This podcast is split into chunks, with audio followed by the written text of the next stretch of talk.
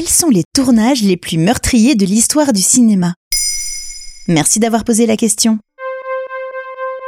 Que l'on soit un humain ou un animal, mourir lors du tournage d'un film n'est malheureusement pas une chose rare. Voici quelques-unes des histoires les plus étonnantes à ce sujet. Commençons avec L'Arche de Noé de Michael Curtiz, sorti en 1928. Pourquoi celui-ci? Car c'est à cause du drame qui s'est déroulé lors de son tournage que des lois pour assurer la sécurité des participants durant ceux-ci ont enfin été mises en place. Arche de Noé oblige, vous l'avez peut-être vu venir. C'est durant la scène du déluge que la tragédie a eu lieu. Pour simuler l'inondation, plus de 2 millions de litres d'eau furent déversés sur le plateau. Pour le coup, le résultat est plus vrai que nature, tellement réaliste que trois figurants s'y sont noyés. Anecdote, parmi les figurants qui ont survécu figurait John Wayne, qui n'était pas encore l'institution hollywoodienne qu'il deviendra. Malheureusement, ça ne le sauvera pas de tous les coups du sort. Arrête, John Wayne est mort sur un plateau de tournage? C'est un chouille plus sadique que ça. En 1956, quand Howard Hughes décide de réaliser Le Conquérant, une fresque autour de la figure historique de Genghis Khan, il choisit, pour recréer l'ambiance des steppes mongoles, de situer son lieu de tournage en Utah, non loin de la ville de Saint-Georges. Sauf qu'à 220 km de là, au Yucca Flat, avaient lieu trois ans plus tôt des expérimentations nucléaires. On y a notamment fait exploser 11 bombes atomiques.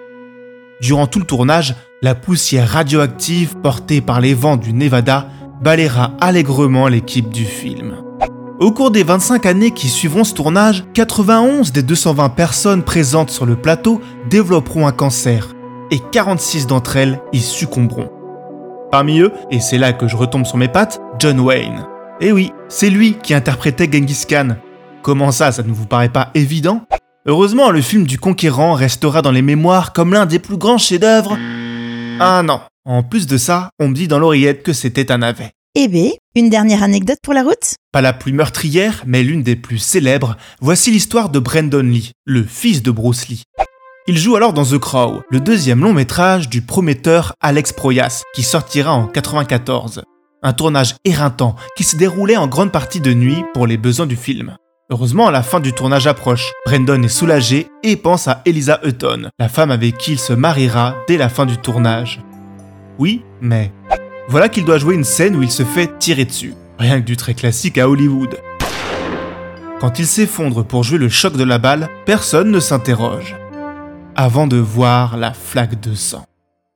Malchance totale, une véritable balle était restée bloquée dans le canon de l'arme. Cet accident plane encore sur les tournages américains. Malheureusement, ça n'a pas empêché l'histoire de se répéter. Rappelez-vous, le jeudi 21 octobre 2021, l'acteur Alec Baldwin blessait un réalisateur et tuait sa directrice de la photographie alors qu'il s'entraînait pour une scène avec une arme supposément non chargée. Maintenant vous savez, un épisode écrit et réalisé par Jonathan Oppard. Ce podcast est disponible sur toutes les plateformes audio. Et si cet épisode vous a plu, n'hésitez pas à laisser des commentaires ou des étoiles sur vos applis de podcast préférés.